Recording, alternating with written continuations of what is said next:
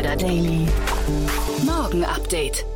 Einen wunderschönen guten Morgen und herzlich willkommen zu Startup Insider Daily. Mein Name ist Jan Thomas. Heute ist Dienstag, der 10. August und das sind heute unsere Themen. Erste Entscheidung im Verfahren um das Berliner Cannabis-Startup Bunte Blüte. Die Finanzplattform Raisin.ds wurde gehackt. Delivery Hero beteiligt sich an seinem Konkurrenten Deliveroo. Und persönliche Daten von Abgeordneten aus Anhalt-Bitterfeld sind im Darknet verfügbar. Heute bei uns zu Gast im Rahmen der Reihe Investments und Exits ist Otto Birnbaum von Revent und wir haben über zwei Themen gesprochen, die ja mit dem Thema Elektromobilität zusammenhängen. Wir haben aber auch links und rechts ein bisschen darüber gesprochen, welche Mobilitätskonzepte der Zukunft könnten noch funktionieren, zum Beispiel das Thema Wasserstoff. Also ist ein sehr relevantes, ein sehr aktuelles Gespräch geworden, glaube ich, ähm, oder zumindest aus den aktuellen Anlässen sehr relevant. Ich möchte noch mal kurz, bevor wir loslegen, über die Nachmittagsfolge sprechen. Wir haben zwei tolle Gäste. Zum einen ist bei uns Carsten Leptik. Er ist der Gründer von Workmotion. Er war ja vor wenigen Monaten schon mal bei uns. Da haben wir über eine Finanzierungsrunde gesprochen. Und aufgrund einer Sperrfrist kann ich jetzt heute Morgen noch nicht ankündigen, worüber wir sprechen. Aber ich kann euch versprechen, es ist ein großes Thema. Es macht auf jeden Fall Sinn, nachher nochmal einzuschalten. Und wir haben aber auch noch einen zweiten Gast, denn bei uns ist auch Peter Windischhofer.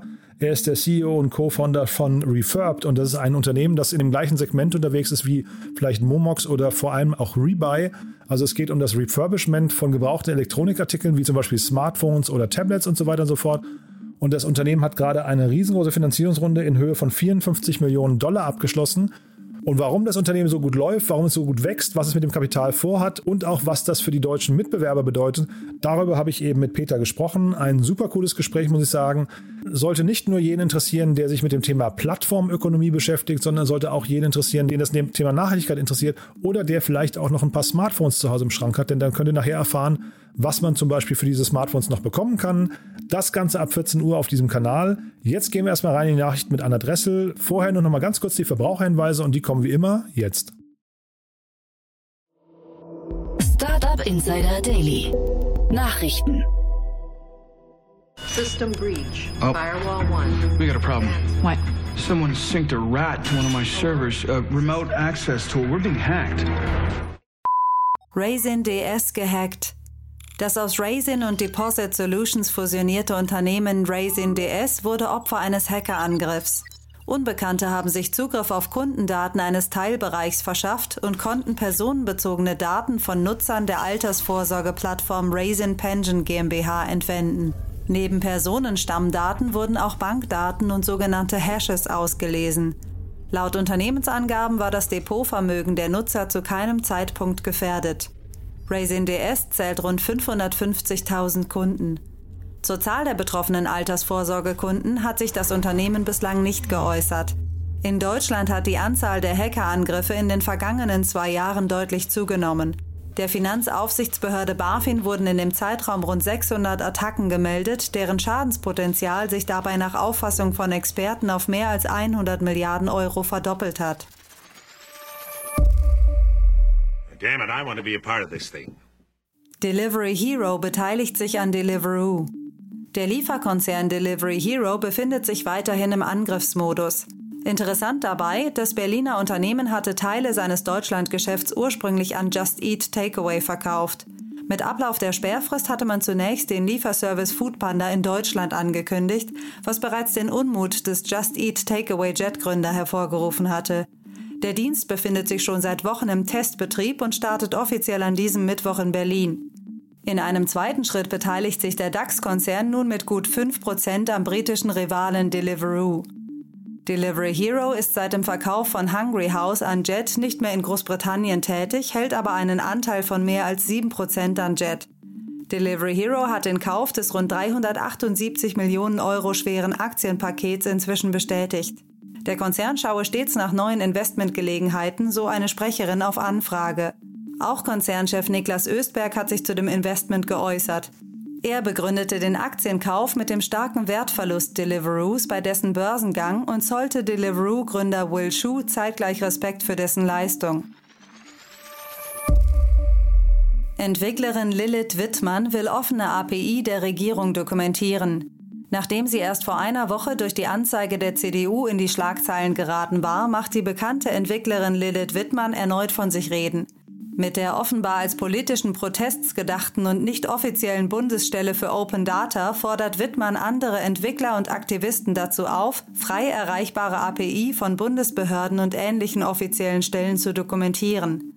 Auslöser hierfür war ihre Suche nach einer API der Katastrophenwarn-App Nina, die sie zwar schnell finden konnte, jedoch eine offizielle Dokumentation vermisste. Aus Sicht von Wittmann und vielen weiteren Open Data Aktivisten sollten derartige Schnittstellen frei verfügbar und nutzbar sein. Aus diesem Grund rief sie nun die fingierte Bundesstelle für Open Data samt Website, Twitter-Account und einem GitHub-Repository ins Leben, stellte aber auch klar, dass es sich entgegen einiger Annahmen nicht um ein offizielles Projekt der Regierung handele. They have come to a decision. Erste Entscheidung im Verfahren um Berliner Cannabis-Startup. Im Streit um das Berliner Startup Bunte Blüte kam es nun zu einer ersten gerichtlichen Entscheidung. In der Anklage wurde dem CBD-Startup bandenmäßiger Rauschgifthandel vorgeworfen. Den vier Gründern hätten somit bei einer Verurteilung fünf Jahre Haft ohne Bewährung gedroht.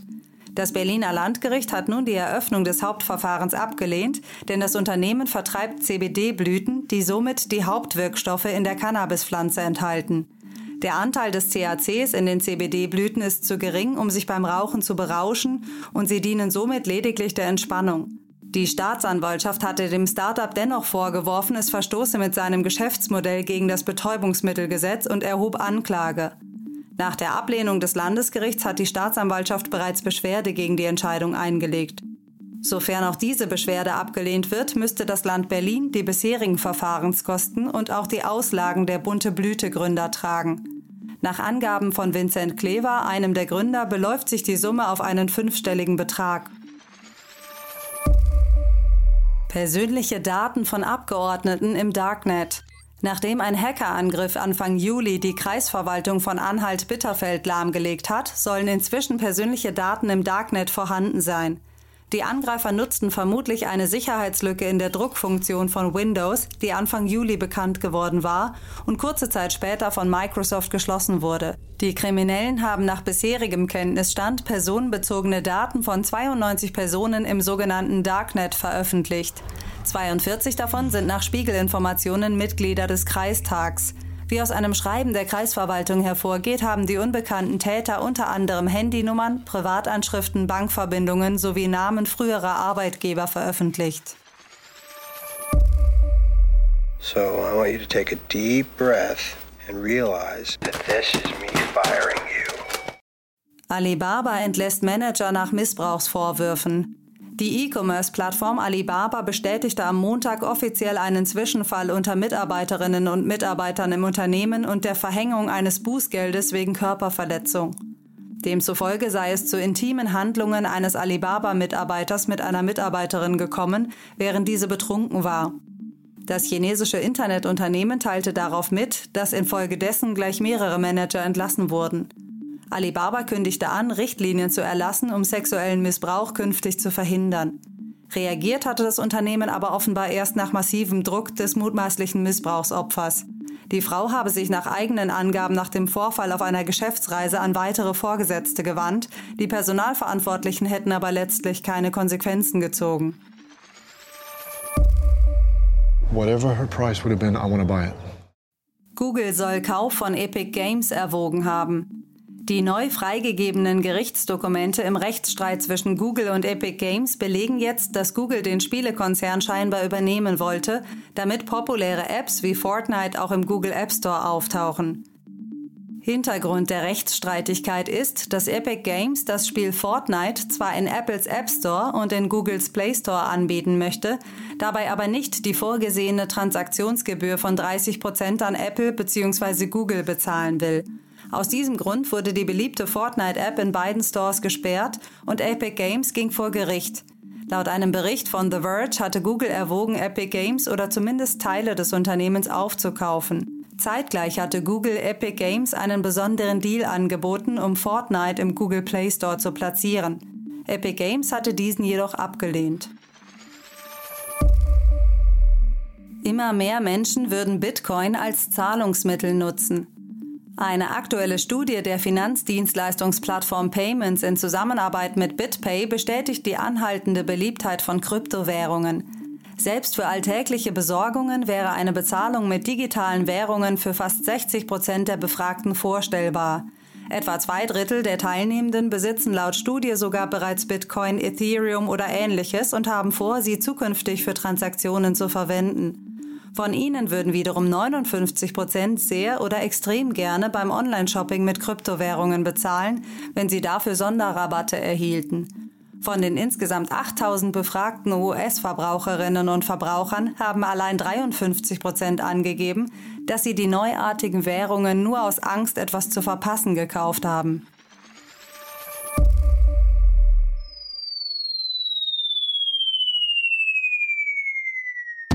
87 Milliarden Dollar Verlust für Chinas Tech-Tycoons. Nach dem massiven Crackdown der letzten Monate durch die chinesische Regierung gegen die landeseigene Tech-Industrie zeigt dieser nun vor allem finanzielle Auswirkungen. Die Regierung hatte beispielsweise dem Konzern Tencent vorgegeben, die Anmeldemöglichkeit für neue Nutzerinnen und Nutzer bei der App WeChat zu stoppen. Das wirkte sich nicht nur auf das Kapital des Unternehmens selbst aus. Der Financial Times zufolge hat dadurch auch Pony Ma, der Gründer des Internetkonzerns Tencent, 22 Prozent seines Vermögens verloren. Der Gründer der E-Commerce-Plattform Pinduoduo, Colin Huang, musste sogar einen Verlust von einem Drittel seines Vermögens verbuchen.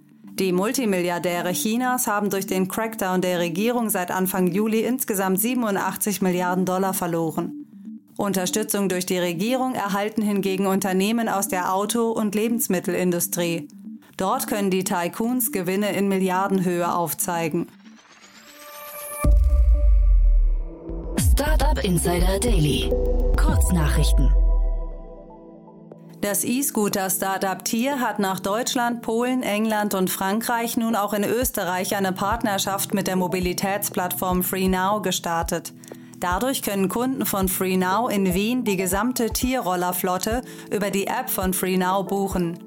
Damit sollen NutzerInnen in Städten mehr Zugang zu einem nachhaltigen Mikromobilitätsangebot erhalten. Der Impfstoffproduzent BioNTech konnte dank seines Corona-Impfstoffs hervorragende Quartalszahlen verkünden. Wie das Unternehmen am Montag mitteilte, stieg der Nettogewinn im abgelaufenen Quartal auf knapp 2,8 Milliarden Euro nach einem Verlust von 88,3 Millionen Euro im Vorjahreszeitraum. Für die ersten sechs Monate belief sich der Überschuss auf gut 3,9 Milliarden Euro. Philipp Madatana wird neuer Investor bei 2 Minuten 2 Millionen. Der Campaigning-Büro-Gründer war bereits Unternehmer des Jahres und schaffte es kürzlich auf Platz 1 der besten Arbeitgeber Österreichs. Die achte Staffel der österreichischen Startup-Show beginnt am 7. September. Obwohl Online-Communities und Plattformen wie Instagram und TikTok von dem Content der Benutzerinnen und Benutzer leben, gibt es auch in 2021 noch extrem viele passive User, sogenannte Lurker. Journalist und Autor Chris Stokel Walker hat für sein Buch TikTok Boom herausgefunden, dass etwa 91 Prozent der TikTok-User selbst gar keine Videos posten. Die Early Access Version des im Oktober erscheinenden Zombie-Gemetzels Back for Blood hat am letzten Wochenende zu einem Besucheransturm geführt. Am ersten Beta-Wochenende kamen knapp 100.000 gleichzeitige Spieler auf Steam. Konsolen wie PS4, PS5, Xbox One und Xbox Series X und S sind damit nicht einberechnet. Und das waren die Startup Insider Daily Nachrichten von Dienstag, dem 10. August. Jetzt geht es weiter im Programm mit Investments und Exits. Startup Insider Daily. Investments und Exits. Also, schon wieder zwei Wochen rum. Otto Birnbaum ist wieder hier von Revent. Hallo Otto. Hallo Jan, schön, dass ich da sein darf. Ja, toll, dass du da bist. Hallo. Und äh, ja, wir, wir bleiben mal wieder in eurem Kosmos. Ne? Ja, vielleicht, vielleicht fangen wir an mit ein, zwei Sätzen zu Revent für die Hörerinnen und Hörer, die euch noch nicht kennen, oder? Ja, sehr gerne. Also ähm, wir sind ein Venture Capital Fonds, die sich darauf spezialisiert haben, in Software- und Datenfirmen zu investieren, ähm, die einen signifikant positiven Beitrag äh, für die Gesellschaft oder den Planeten leisten. Und unsere These ist zu sagen, okay, wenn wir etwas als Gesellschaft oder für den Planeten brauchen äh, und es da unternehmerische Lösungen gibt, dann sind die Erfolgschancen, das wirklich in den Markt zu bringen und dort wirklich große, erfolgreiche Firmen zu bauen, höher, als wenn man etwas als Gesellschaft oder als Planet nicht so dringend braucht. Äh, und deswegen äh, fokussieren wir uns auf diese Startups. Und äh, wir interessieren uns natürlich auch darauf, weil wir sagen, okay, we need to move faster, wenn man sich die ganzen Themen da draußen anschaut. Und da wollen wir eben auch einen kleinen Beitrag zu leisten. Ja, man kann ja wirklich sagen, the world is on fire. Ne? Das ist ja gerade so wirklich das große Ding. Vielleicht, vielleicht mal generell gesprochen, weil wir haben jetzt zwei Themen, die so mehr oder weniger zum Thema E-Mobilität gehören. Wie ist denn dein Blick da drauf? Ja, also wir äh, glauben, dass die Welt, so wie sie jetzt ist, kann so nicht bleiben. Und ein großer Thema sind eben äh, Abgasemissionen. Ähm, und, und Deutschland ist eben eines der größten äh, Autobauer äh, oder eines der größten Länder weltweit, die eben Autos bauen. Und wir dürfen da jetzt diesen Zug nicht komplett verpassen. Ähm, und wir sehen, wie Tesla, ich glaube, nach dem Golf ist das zweit, zweitmeist registrierte Auto in Deutschland ein Tesla gewesen jetzt vor kurzem. Also die haben schon echt vorgelegt. Und was Tesla gemacht hat, ist, sie haben einfach die ganze Industrie dazu gezwungen, auf E zu gehen. Ich glaube, ich kann deine nächste Frage schon äh, antizipieren. Äh, ist das was Gutes?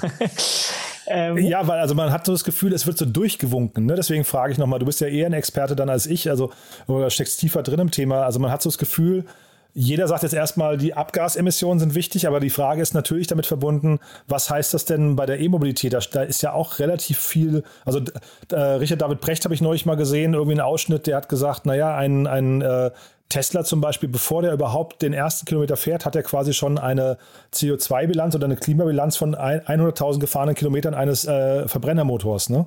Ja, also da ist sicherlich, ähm, es ist nicht ganz äh, schwarz-weiß, so E ist jetzt die Lösung und das wird uns alle retten. Ähm, also wir vielleicht ganz kurz, wir bei Revent haben noch keine abschließende Meinung uns gebildet, inwieweit das sozusagen äh, äh, das ist, worauf wir uns final drauf stürzen wollen oder ob es eher noch eine Generation weiter ist, wie Wasserstoff oder, oder andere Themen. Ähm, ich glaube aber, was wichtig ist, was ist denn insgesamt passiert, einmal zu schauen. Ich glaube, man hat gesagt, okay, ist, Verbrennungsmotoren so funktionieren nicht. Batterien gehen nicht, hieß es früher. Und dann kam einer und der hat es einfach gemacht. Und das war der Elon. Ja? ja? Und auf einmal gehen Batterien schon. Äh, und was heißt das? Dann haben alle äh, Autobauer jetzt verstanden, oh nein, wir müssen auf Batterien gehen.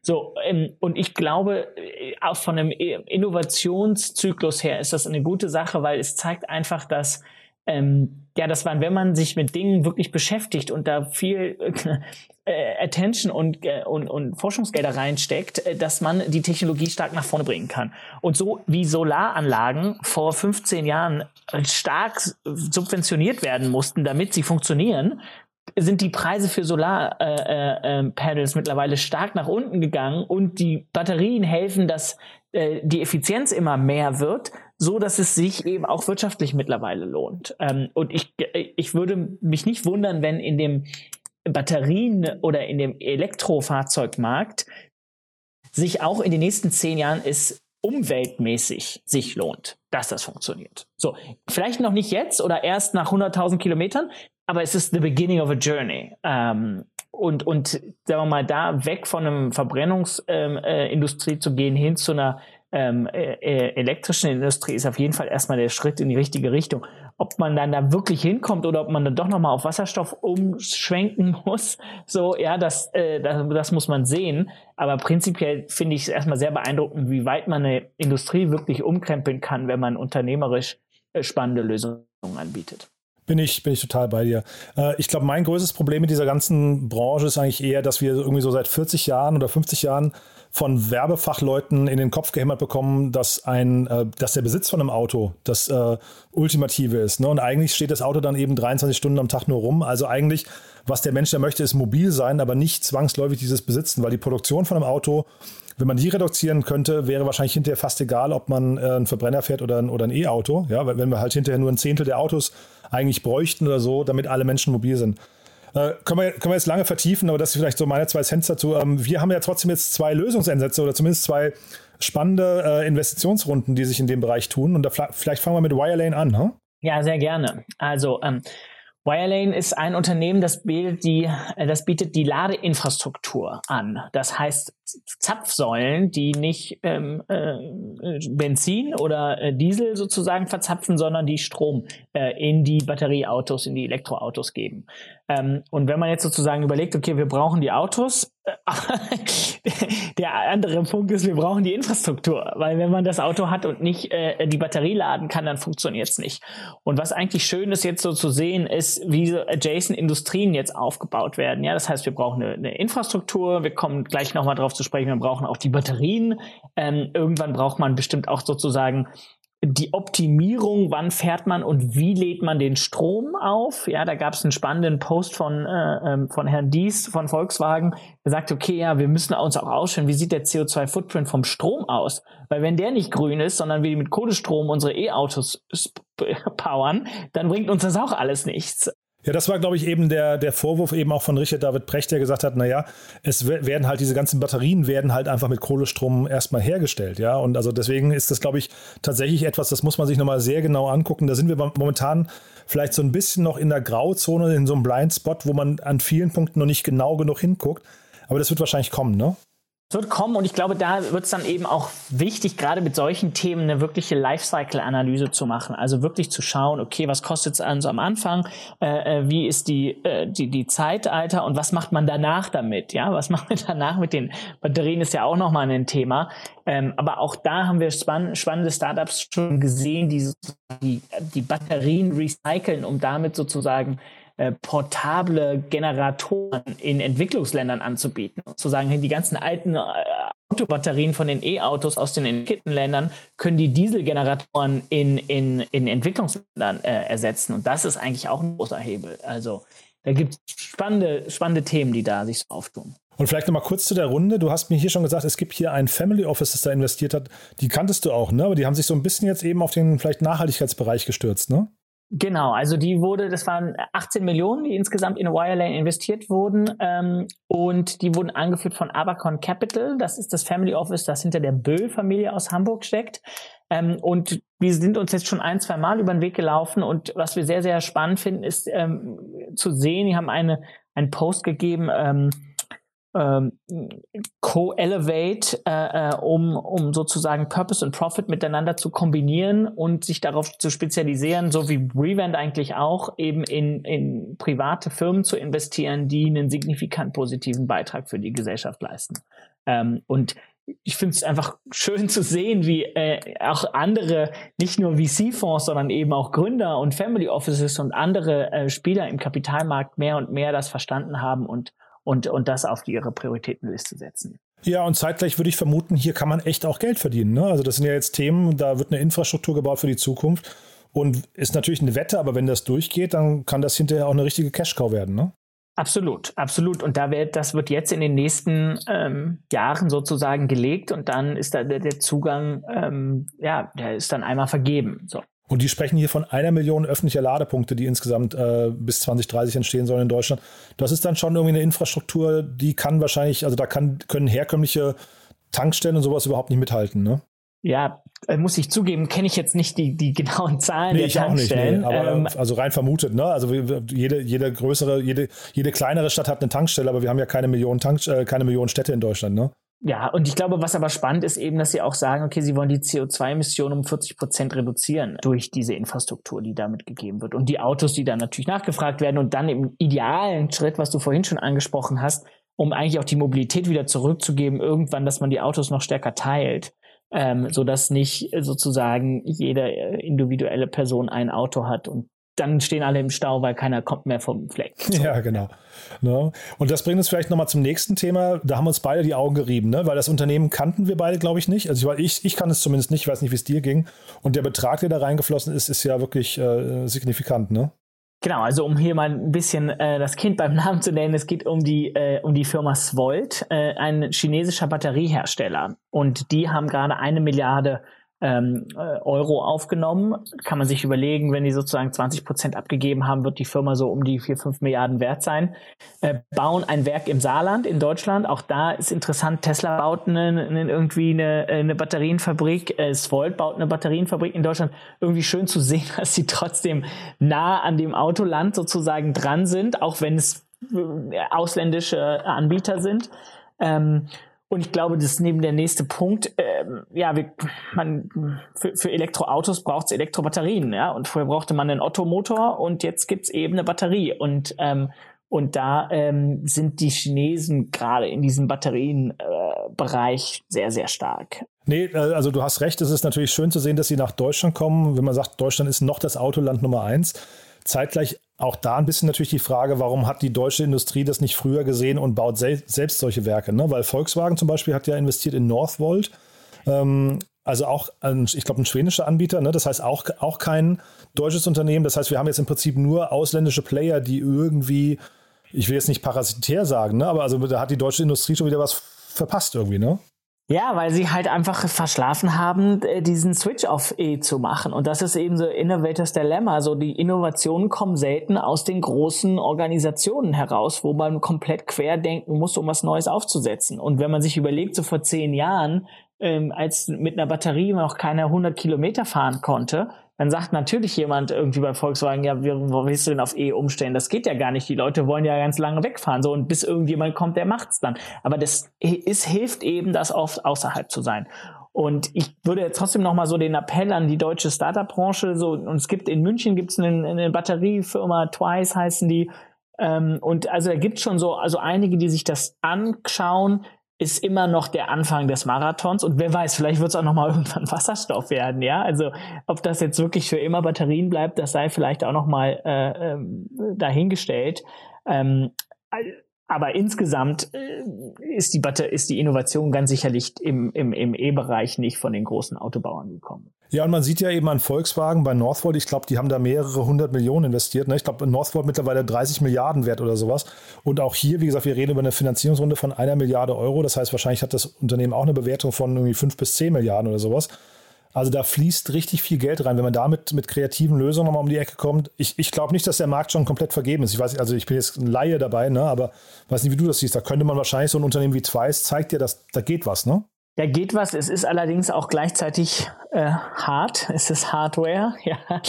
Und, ähm, und es ist jetzt auch nicht so, dass es noch niemanden gibt. Ne? Also gut, die Svolt sind jetzt noch relativ jung, aber ähm, eben die Northvolts, ähm, die Teslas machen selber. Also äh, ja, wird jetzt auch kein Walk in the Park so. Ähm, aber da ist sicherlich, äh, äh, äh, gerade wenn man sich überlegt, was das in den nächsten Jahren sozusagen an Auftrieb gibt, und es ist nicht nur im Autobereich, sondern der nächste Punkt ist Batterienspeicher für Solaranlagen und alternative Energie äh, sind eigentlich hochinteressant, ähm, weil die, sagen wir mal, wirklich dazu sorgen, dass wenn man eben den tagsüber die Sonne über Solar sozusagen in, in, in, in Energie umwandeln kann, wenn man das dann speichern kann, dann wird es eigentlich erst spannend.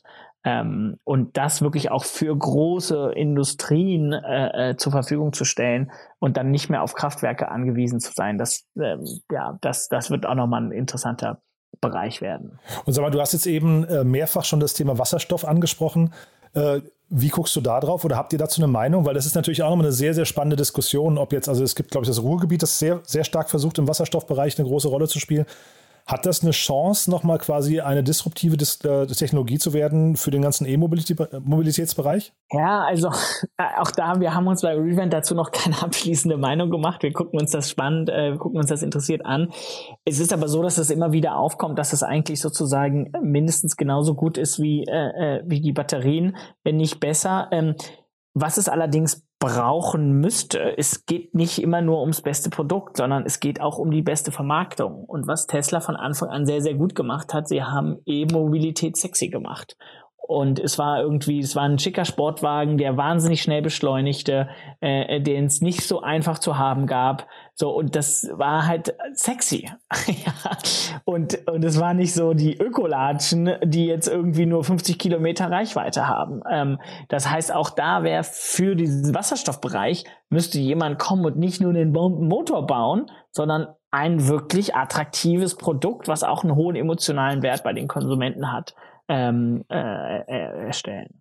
Ja, und wahrscheinlich brauchst eben auch so eine Steve Jobs, äh, Elon Musk ähnliche Person, die dann vorne dran irgendwie auch die Vision nochmal verkaufen kann. Ne? Das ist ja oft mhm. auch das Problem, weil also viele, viele Gründer sind ja dann oft auch so, äh, also jetzt gerade in dem Bereich sehr tech verliebt, aber können das vielleicht gar nicht so, also vielleicht das Feuer nicht entzünden, was man dann braucht. Ne? Total. Und man braucht dann eben, auch, es sind auch dicke Wände, die man da so ein, ein, einlaufen muss. Also das ist sicherlich jetzt nicht jedermanns Sache. Aber trotzdem ein super spannender Bereich, Otto. Äh, ich weiß nicht, haben wir was Wichtiges vergessen? Wir, wir können jetzt wahrscheinlich ewig da noch ein bisschen rumphilosophieren, aber ich glaube, so im Kern haben wir die meisten Themen jetzt gerade besprochen, ne?